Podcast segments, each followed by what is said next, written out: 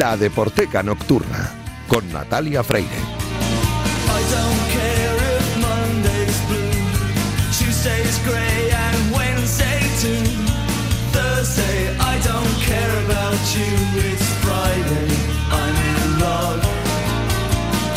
Bienvenidos a la Deporteca Nocturna y feliz año nuevo, porque siempre que comenzamos eh, una nueva temporada, me gusta desearos un feliz año, porque claro, parece que el año empieza en enero, pero la realidad es que en septiembre es cuando empiezan los proyectos, cuando tenemos los eh, buenos propósitos para, para, el nuevo año y al final nos tenemos que acomodar un poco a lo que es el, curso escolar y también la, la temporada ¿no? radiofónica y deportiva.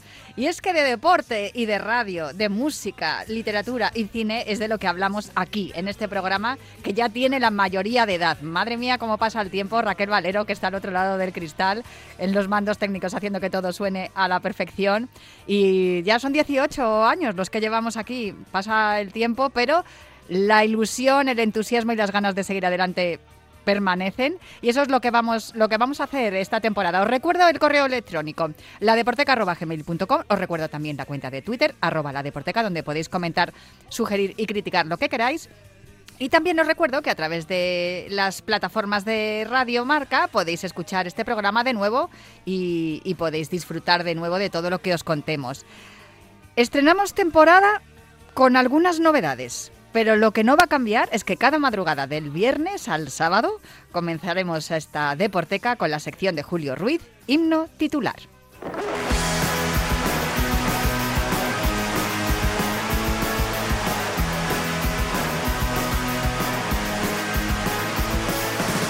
No me gusta que me guste el fútbol, pero ¿qué le voy a hacer? Venga sonríe, para los que ya conozcáis el programa sabréis que en la pasada temporada realizamos el fichaje estrella del equipo de la Deporteca, porque se unió a la plantilla uno de mis ídolos en cuanto a periodismo musical se refiere, el gran Julio Ruiz, que tras 50 años a los mandos de Disco Grande en Radio 3, fichó por Radio Marca, pues como Luis Suárez fichó por el Atlético de Madrid. Es decir, para defender los colores del equipo del pueblo después de haberlo ganado todo. Algo que le honra y nos honra a nosotros, además. Y espero que también a todos los que estáis al otro lado de la radio, que nos hace sentir muy afortunados y desde luego es un lujo tener y contar con Julio Ruiz. Eh, por desgracia, como ocurre con más frecuencia de lo que quisiéramos eh, los aficionados del Atleti, tenemos parte médico y Julio Ruiz no va a poder empezar la temporada hoy, pero permaneced atentos eh, porque en cuanto tenga la alta competitiva se va a incorporar de nuevo a la Deporteca para seguir deleitándonos con sus minutos dedicados a la música y el deporte. Por cierto, que habrá novedades también en su sección, pero os dejo con la intriga y que os las cuente él cuando vuelva a vestirse de corto. Esperamos que sea en breve. Hasta entonces, me permito la licencia de dedicarle una canción que espero que le guste a él y os guste a vosotros.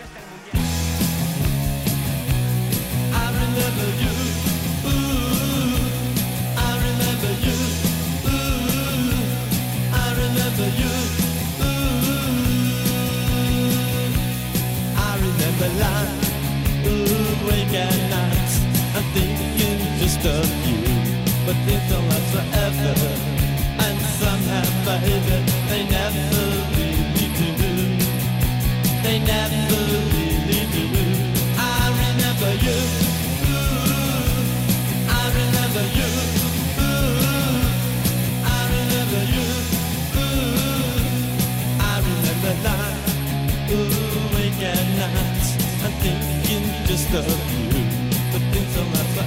Bueno, pues nada, que me han invitado este año a contar algunas historietas en, la Deporteca y bueno, pues me ha animado y vamos y vamos a lanzarnos vamos a lanzarnos a ello.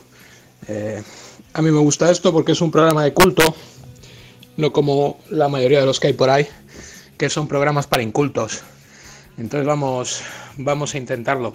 No podré pasarme todas las semanas porque ya tengo una edad y cada vez me duran más las resacas, entonces vamos a tener que cuadrárnoslo pero eh, cuando, cuando no haya salido el día antes, me pasaré por aquí a, contar historias con mi desvergüenza y mi falta de rigor habitual sobre, bueno, sobre deportistas, sobre su relación con, la cultura, sobre personajes eh, medio desconocidos o que, o que tengan un puntito chulo. Y bueno, mi, idea era también hablar sobre, sobre sexo, pero me ha dicho Natalia que no se puede decir la palabra follar a estas horas. Así que nada, lo tendremos que dejar para, para el año que viene. Venga, un abrazo.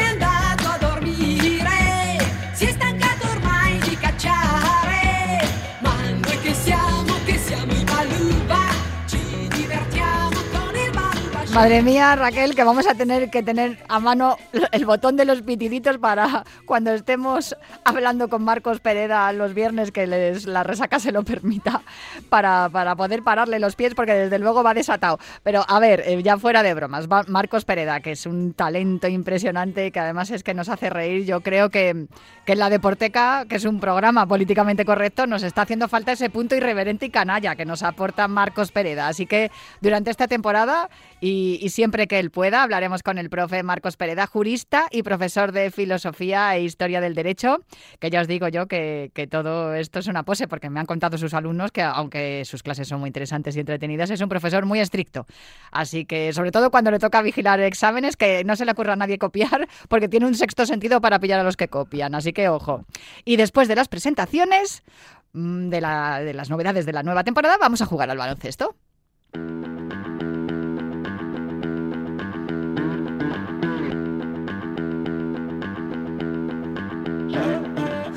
La mirada pendiente a tu movimiento, huele a goma quemada, la furia de una palusa por dentro. Me hierve la sangre sin acento americano. Vengo de una peli de navajeros muy cabreados, paso de tu Gucci.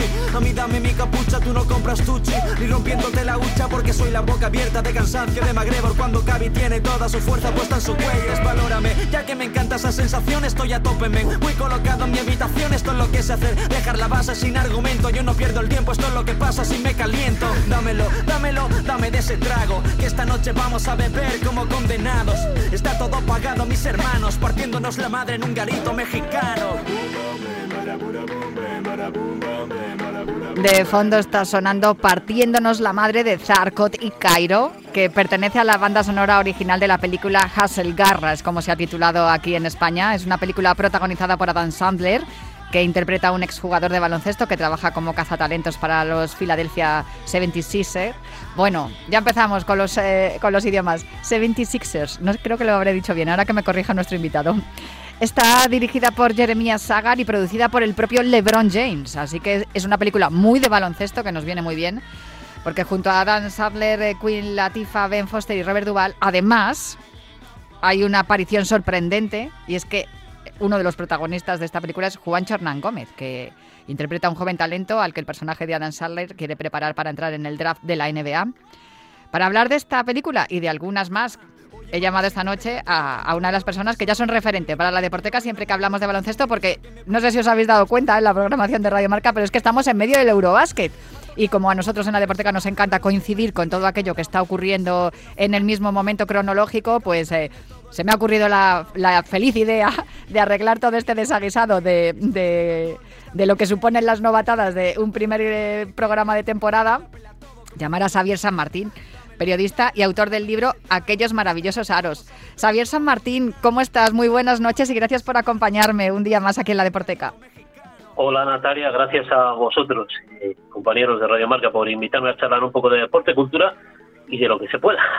¿Cómo estás viendo el Eurobasket, por cierto? Porque tú, además de, interesarte mucho por la cultura del baloncesto y por ah, escribir unos artículos que casi casi son piezas literarias, más allá del libro precioso que escribiste, aquellos maravillosos aros y que tienes publicado, porque se puede escribir libros pero no publicarlos. Como, no sé cómo, eres experto en baloncesto, no sé cómo estás viendo, cómo ves a la selección y cómo estás viendo el resto, porque a mí me está pareciendo que es un campeonato bastante sorprendente. Cierto, coincido contigo, Natalia, es un campeonato sorprendente y muy abierto y además quizás sea el primer campeonato de baloncesto europeo de selecciones en el cual los ojos de la NBA pues están eh, muy muy centrados. Siempre han prestado atención al baloncesto europeo los norteamericanos, los inventores de este deporte, de este juego, pero se da la circunstancia de que en los últimos años en la Liga Norteamericana, en la NBA, han sido elegidos eh, entre los mejores jugadores y con muchas distinciones, pues eh, desde Jokic a Doncic, Antetokounmpo, son tres jugadores europeos, tres estrellas de la NBA y los tres están con sus respectivas selecciones, Doncic con Eslovenia, Antetokounmpo con sus hermanos en eh, Grecia y Jokic con Serbia, pues centrando muchísimas miradas, muchísimas audiencias y muchísimos highlights. Así que es un torneo muy especial desde ese punto de vista y además se da la circunstancia de que es muy abierto. La nómina de favoritos es amplísima, tanto es así que quien encabeza las quinielas, Francia, viene de perder con Eslovenia cuando el equipo esloveno no contaba con Toby, un jugador naturalizado o nacionalizado estadounidense que es pieza clave en el cuadro esloveno. Desde luego, fíjate que eh, según te estaba escuchando me estaba acordando del argumento de, Garra, de Hassel, que es como se titula de, la película originalmente, Garra es como se ha titulado aquí en España, porque empieza esa película, no sé si la has visto, por cierto, ¿la has visto? Sí. Eh, empieza con el, con el cazatalentos que, al que interpreta Dan Sandler mm, recorriéndose el mundo entero buscando talentos principalmente en Europa. Sí, porque en los últimos años se han llegado a batir los récords. Empezaron 40, 50, 60, 70 jugadores nacidos fuera de Estados Unidos, casi siempre de África o mayormente Europa en los últimos años, pero la evolución ha hecho que esa marca de jugadores europeos y jugadores no estadounidenses que están en la mejor liga del mundo del básquet haya ido creciendo, creciendo de forma exponencial. Hablan también de que los métodos didácticos norteamericanos, pues eh, en algunos aspectos son muy adelantados, pero en otros no tanto, y también eh, de la necesidad que a veces hay eh, en, eh, en, Europa por, por buscar nuevos retos. Las nuevas generaciones, los chicos y chicas millennials, no tienen, por un lado, ni los temores que había antes a salir de casa y hacer una vida nueva cuando a lo mejor no conoces la sociedad ni el idioma, y por otro lado tienen las facilidades de la vida de hoy, de que te haces un Skype con la familia y saludas tranquilamente y es casi como estar en el sofá y de que las compañías de vuelos aéreas, pues la era low y demás, y la frecuencia del transporte ha mejorado tanto que yo conozco el caso de alguna chica que estudia en Estados Unidos en, la época high school, antes de la universidad, y con una beca deportiva allí, y viene con cierta frecuencia aquí a, España, cuando antes los jugadores que se iban allí, pues apenas cruzaban el, charco, ¿no? Entonces, yo creo que ese tipo de circunstancias ha hecho que se acerque, el mundo se ha hecho más pequeño, eh, se suele decir, ¿no? Y hoy un chaval, un chico de 18, 19 años, pues ha viajado lo que igual a lo mejor ni tú ni yo, Natalia, cuando teníamos 25. Hay una circunstancia que aparece también en la película que bueno, ya sabemos lo que lo bien que lo hace Hollywood, ¿no? Lo de utilizar las historias deportivas. Ahora ya cada vez lo estamos haciendo más también en Europa y en España. Recientemente se ha estrenado una película llamada 42 segundos dedicada también a, inspirada, ¿no? En la selección española de waterpolo, pero ya sabemos lo bien que lo hace Hollywood, lo de coger las, las historias de deportes y, trasladarlas, ¿no? Eh, convertirlas en un guion y, y, trasladar esos valores que la sociedad pues parece que está echando de menos y que solamente se encuentran en los deportes lo que estabas comentando se ve también en la película, que muchas veces a través de redes sociales, de Instagram, de imágenes de que se van poniendo y vídeos que se ponen en YouTube, toda esta información también es mucho más cercana, no solamente por el, por el transporte. Cierto, y además todo lo de, bueno, yo creo que a veces de forma no oficial las compañías norteamericanas de tecnología llevan invirtiendo en cine muchísimos años y, la utilización de, cómo pues para dar a conocer a, Juancho, al personaje de Juancho, mejor dicho, en la, en la película, en Garra se utiliza las redes sociales como un reclamo para que luego los más medios, los medios tradicionales vayan detrás. Yo creo que eso también forma parte un poco del marketing norteamericano, ¿no? Al final estamos utilizando plataformas que, si te fijas, casi todas las tecnologías, salvo Telegram, que es eh, rusa, y TikTok, que es china, Está Spotify, que es nórdica, pero es que la mayor parte de las redes sociales y programas tecnológicos pues son norteamericanos. Y esta película es norteamericana y muy, muy norte norteamericana. Hablabas de Hollywood y confesaba Juan Hernán Gómez, el, miembro de la selección española y, y, protagonista de esta, de esta película, que a él, después de hacer la cinta, que la hizo durante la pandemia, una película que inicialmente rechazaba, sus compañeros de, equipo en la NBA le llamaban Mr. Hollywood. Me encanta. Oye, por cierto, mm, yo te, yo te puedo, te voy a preguntar por dos cosas en cuanto a Juan Hernán Gómez. En su faceta de actor, cómo le has visto, porque claro, es un actor novel, él, era su debut en, el cine. Y luego, ¿cómo has visto cómo se han planteado las escenas de baloncesto? Que yo creo que es lo que más nos interesa a los que nos gusta el deporte, porque muchas veces vemos películas deportivas y dices, madre mía, es que eso no pasa nunca en una competición. Y sin embargo, aquí yo creo que las escenas de, en las que se jugaba el baloncesto están muy cuidadas. No sé cuál es tu opinión en, cuanto a las dos, cuestiones. Coincido contigo, será la circunstancia de que eh, en este caso han cogido a un jugador y por lo que yo he escuchado de declaraciones del propio equipo de, Adam Sale y lo que contaba Juancho, que hizo una promoción que a él no le gustaba nada promocionar la, la, película, porque no tiene un especial interés en el mundo del, cine, ni tampoco es un, es un jugador que se prodigue, por cierto, mucho en las redes sociales, ¿no? A diferencia de, de otros compañeros suyos de, de, de generación y, adaptaron, digamos, un poco, hubo un término medio, adaptaron un poco el guion, algunas de las rutinas y algunos de los entrenamientos propios de Juancho Hernán Gómez, de un jugador profesional, de un jugador de la NBA. Será la circunstancia, como tú bien dices, de que LeBron estaba implicado en la producción. Hmm. Alan Sandler es un actor y productor que es aficionado al, eh, al deporte y al baloncesto, es decir, él está implicado en algo que le gusta, al margen de lo que es la faceta meramente profesional de, de actor. Y, y, y la película yo creo que transmite bastante veracidad. Eh, los problemas vienen, pues claro, Juancho eh, no es un actor, él lo sabe, yo creo que le sacan mucho partido, para eso está el montaje, para eso está el maquillaje, para eso están las músicas, tú has, eh, has aportado el hip que tan ligado hasta el baloncesto y que servía de, intro, y yo creo que la cinta alcanza un nivel bastante bueno, queda saber si Juancho seguirá teniendo por el mundo del, del cine o no. Él eh, inicialmente no quería hacer esta película, lo que pasa es que esta cinta, Garra, se rodó durante la pandemia. Y claro, durante la pandemia las ligas pararon y, tuvieron un formato menor, de menos partidos.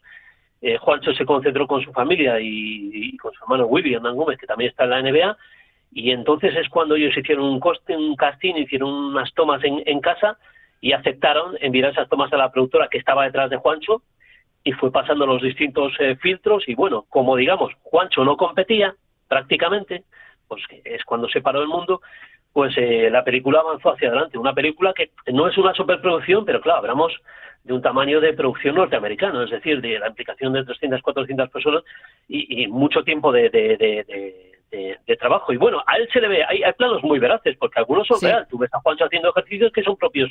Cuando uno acude a una cancha de baloncesto y ve entrenar en la propia CB, yo no he tenido el placer de ver ningún partido en sitio de la NBA, pero sí Euroliga, CB y selecciones, y ves ese tipo de máquinas, las que se ven, es una sala real, los ejercicios son, son similares. Cuando Juancho sale corriendo las cuestas, un poco al estilo casi de los tiempos de Rocky, pues es una dinámica que puede hacer eh, perfectamente, no con esa vestimenta quizá, y tampoco en la calle, ¿no? Pero bueno, son ejercicios que se hace un jugador profesional. Lo que sucede es que, claro, eh, Juancho tiene una sesión de entreno a lo mejor a la mañana de dos horas, a lo mejor a la tarde tiene eh, pesas media hora y tiro hora y media con un entrenador, y aquí, claro, lo que vemos una escena, pues a lo mejor de, de del reto que hay en el one on one en una cancha con uno de los malos, por decirlo así, pues claro, eso a lo mejor es una toma que repiten 30 veces y que, claro, Juancho a esa dinámica no está acostumbrado. Y entonces, pues, pues evidentemente para él ha sido una, una dificultad extra. E imagino que para los montadores también un, motivo de preocupación. La ventaja de que si tú a Juancho le dices que anote o haga una jugada bonita, es capaz de hacerla. tienes un actor que da mejor el primer plano, pero los planos abiertos a lo mejor te obligan, como ha sucedido en el mundo del baloncesto y del cine en general, pues a que existan los dobles, ¿no? No solo las escenas de acción. Cuando hay dobles a veces eh, en el mundo del deporte que se ha llevado mucho al cine, en atletismo muchas veces ha habido dobles, también en el mundo del básquet, incluso en el fútbol. Y en este caso, pues a Juancho no le tienes que doblar cuando abres el plano y das cancha. Desde luego, hay un bloque de escenas eh, con música que parece un videoclip eh, musical, la verdad que es impresionante, que bien lo hacen eso los, los yankees cuando se ponen a montar escenas con pues esto de entrenamiento, lo que nos estás contando, la, referencia, ¿no? Ese guiño a, Rocky también que tienen en esas escenas. Y luego, por otro lado, cuando él tiene que hacer escenas de, diálogos, está muy bien arropado tanto por Adam Sandler como por María Boto, que es una actriz también excepcional. Enorme, y una gran seguidora de la NBA. Además, sí, María Boto le, le, le protege y le arropa fenomenal en, en, todas sus escenas y yo me imagino que también eh, su trabajo con, con, actores de verdad eh, también le habrá, le habrá sorprendido y le habrá, le habrá gustado a Juancho. ¿Tú le ves una vez que se retire trabajando como actor o esto es una cosa puntual que hizo porque esté en confinamiento y no tengo otra cosa mejor que hacer?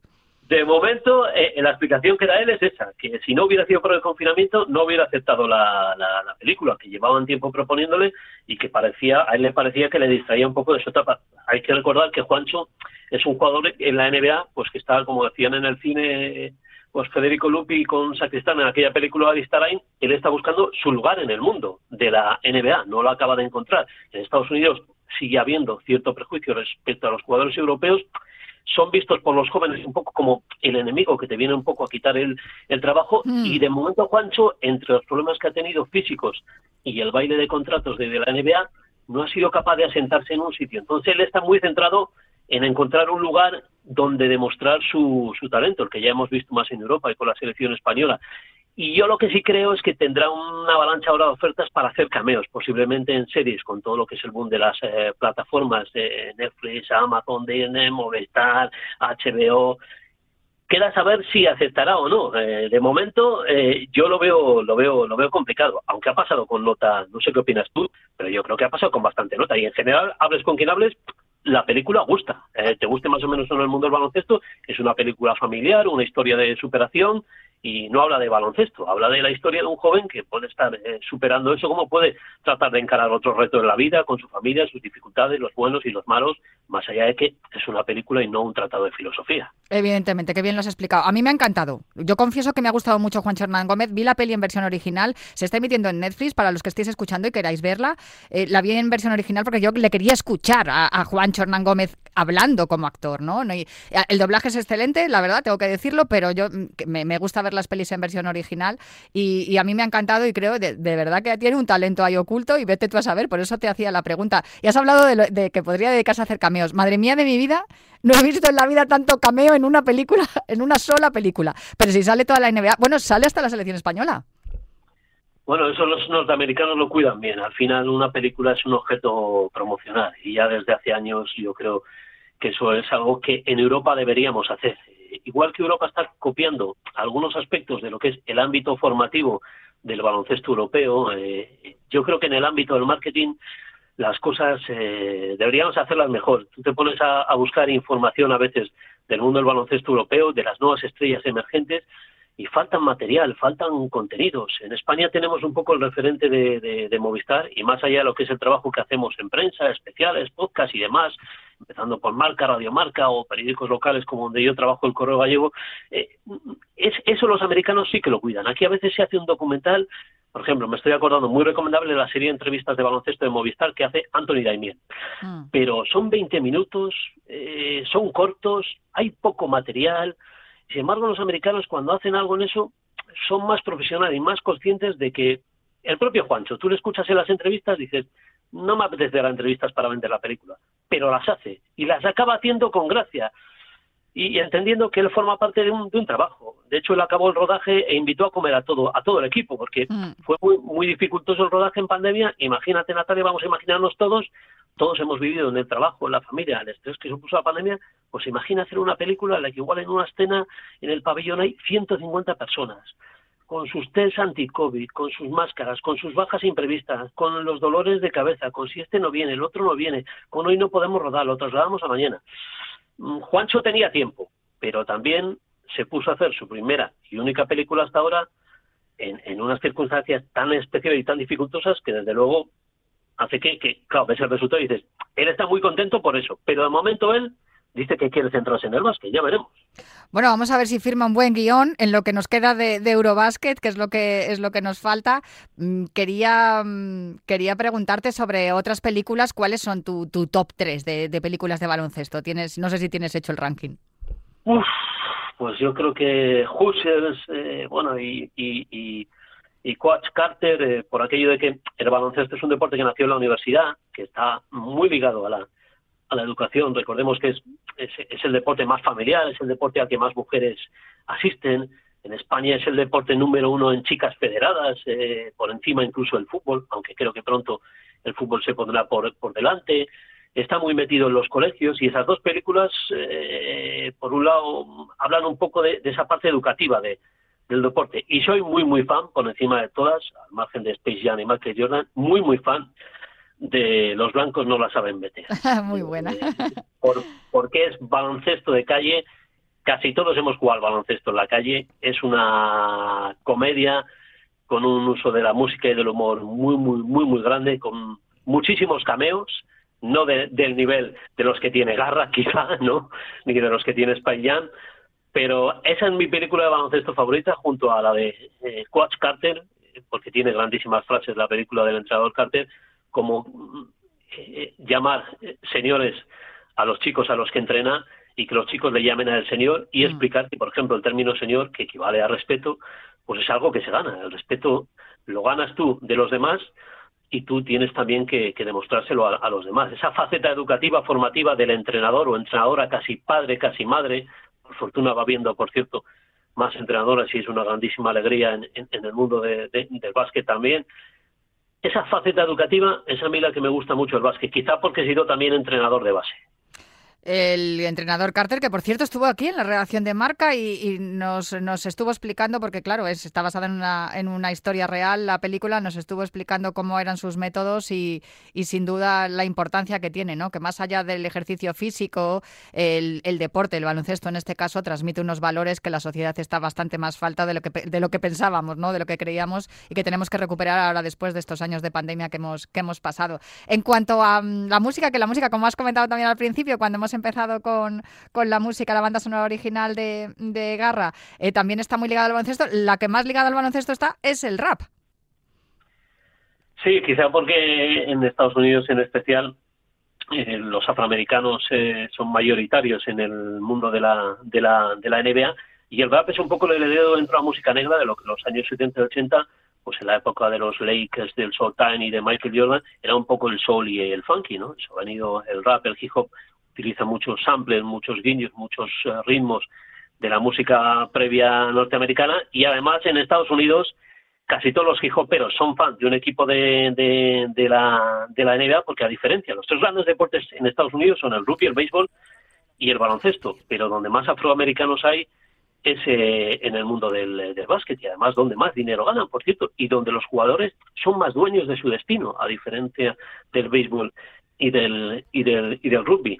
Y los raperos son seguidores del básquet y los jugadores de básquet eh, eh, nacidos sobre todo en el siglo XXI son tan seguidores del hip hop que hasta hacen colaboraciones, cameos, aparecen en vídeos. Y bueno, lo vemos incluso en España, ¿no? Hablamos eh, tú y yo en, el chat previo cuando la ACB invitó a la Alicantino Natch a hacer una canción de hip hop, que por cierto no sé por qué no se ha reeditado esa idea, que me parece espléndida, aunque hoy tuvieran que hacerla ritmo, yo qué sé, de trap de reggaetón.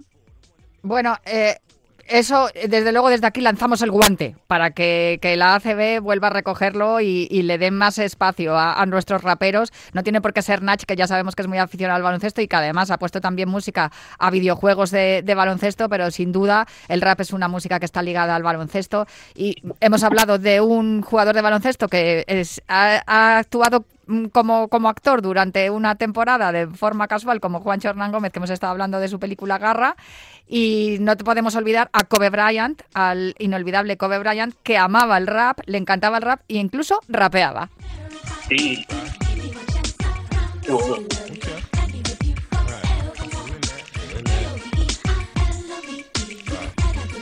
Pues eh, Xavier, no sé si tienes que decirme algo más y nos despedimos ya escuchando a Kobe Bryant. Fantástico, darte las gracias eh, a ti y a tu compañía Natalia por estar un ratito aquí en Radio Marca en la Deporteca compartiendo pues eso, lo que tú sueles proponer, ¿no? La fusión entre cultura y, deporte. Pues con eso nos quedamos y siempre que hablemos de baloncesto te, tendremos que molestar. Un abrazo muy fuerte, Xavier, y mil gracias por ayudarnos esta noche. Un abrazo, que arranquéis bien el curso. Gracias. Pues eh, arrancamos con el recuerdo de Kobe Bryant, un jugador de baloncesto que también rapeaba y porque hemos hablado mucho de un jugador de baloncesto que también actúa, como Juan Hernán Gómez. Vamos a ver qué tal continúa el Eurobasket. Yo os espero aquí el próximo viernes para seguir hablando de literatura, cine y música relacionada con los deportes en La Deporteca.